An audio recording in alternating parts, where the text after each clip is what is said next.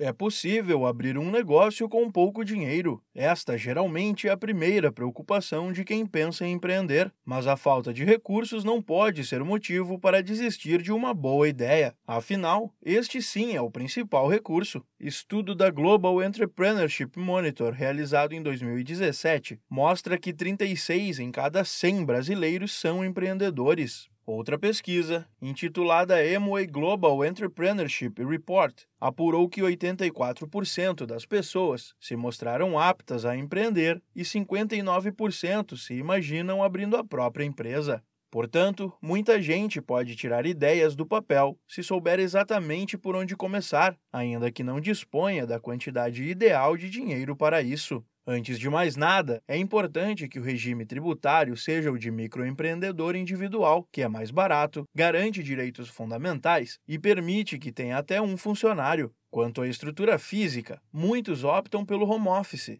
especialmente quando a operação demanda apenas contato via internet ou telefone. O bom é que os custos, nestes casos, ficam restritos à energia elétrica e operadora de telefonia, mas é importante ter uma coisa em mente: disciplina. Caso opte por uma estrutura fora de casa, também existem boas alternativas. Os coworkings, por exemplo, são espaços onde é possível alugar salas de reuniões ou estações de trabalho por tempo limitado e valor pré-fixado. Facilita na hora de receber clientes ou aqueles que têm dificuldade para se concentrar no modelo home office. Quem pretende abrir uma pequena ou média empresa pode captar investimento por meio de parcerias ou com aportes como o da Fundação do Amparo à Pesquisa do Estado de São Paulo, a FAPESP. Eles contam com a pesquisa inovativa na pequena empresa, uma iniciativa que fomenta o desenvolvimento de ciência e tecnologia como forma de aumentar a competitividade das micro e pequenas empresas. Para empreender sempre existe uma saída.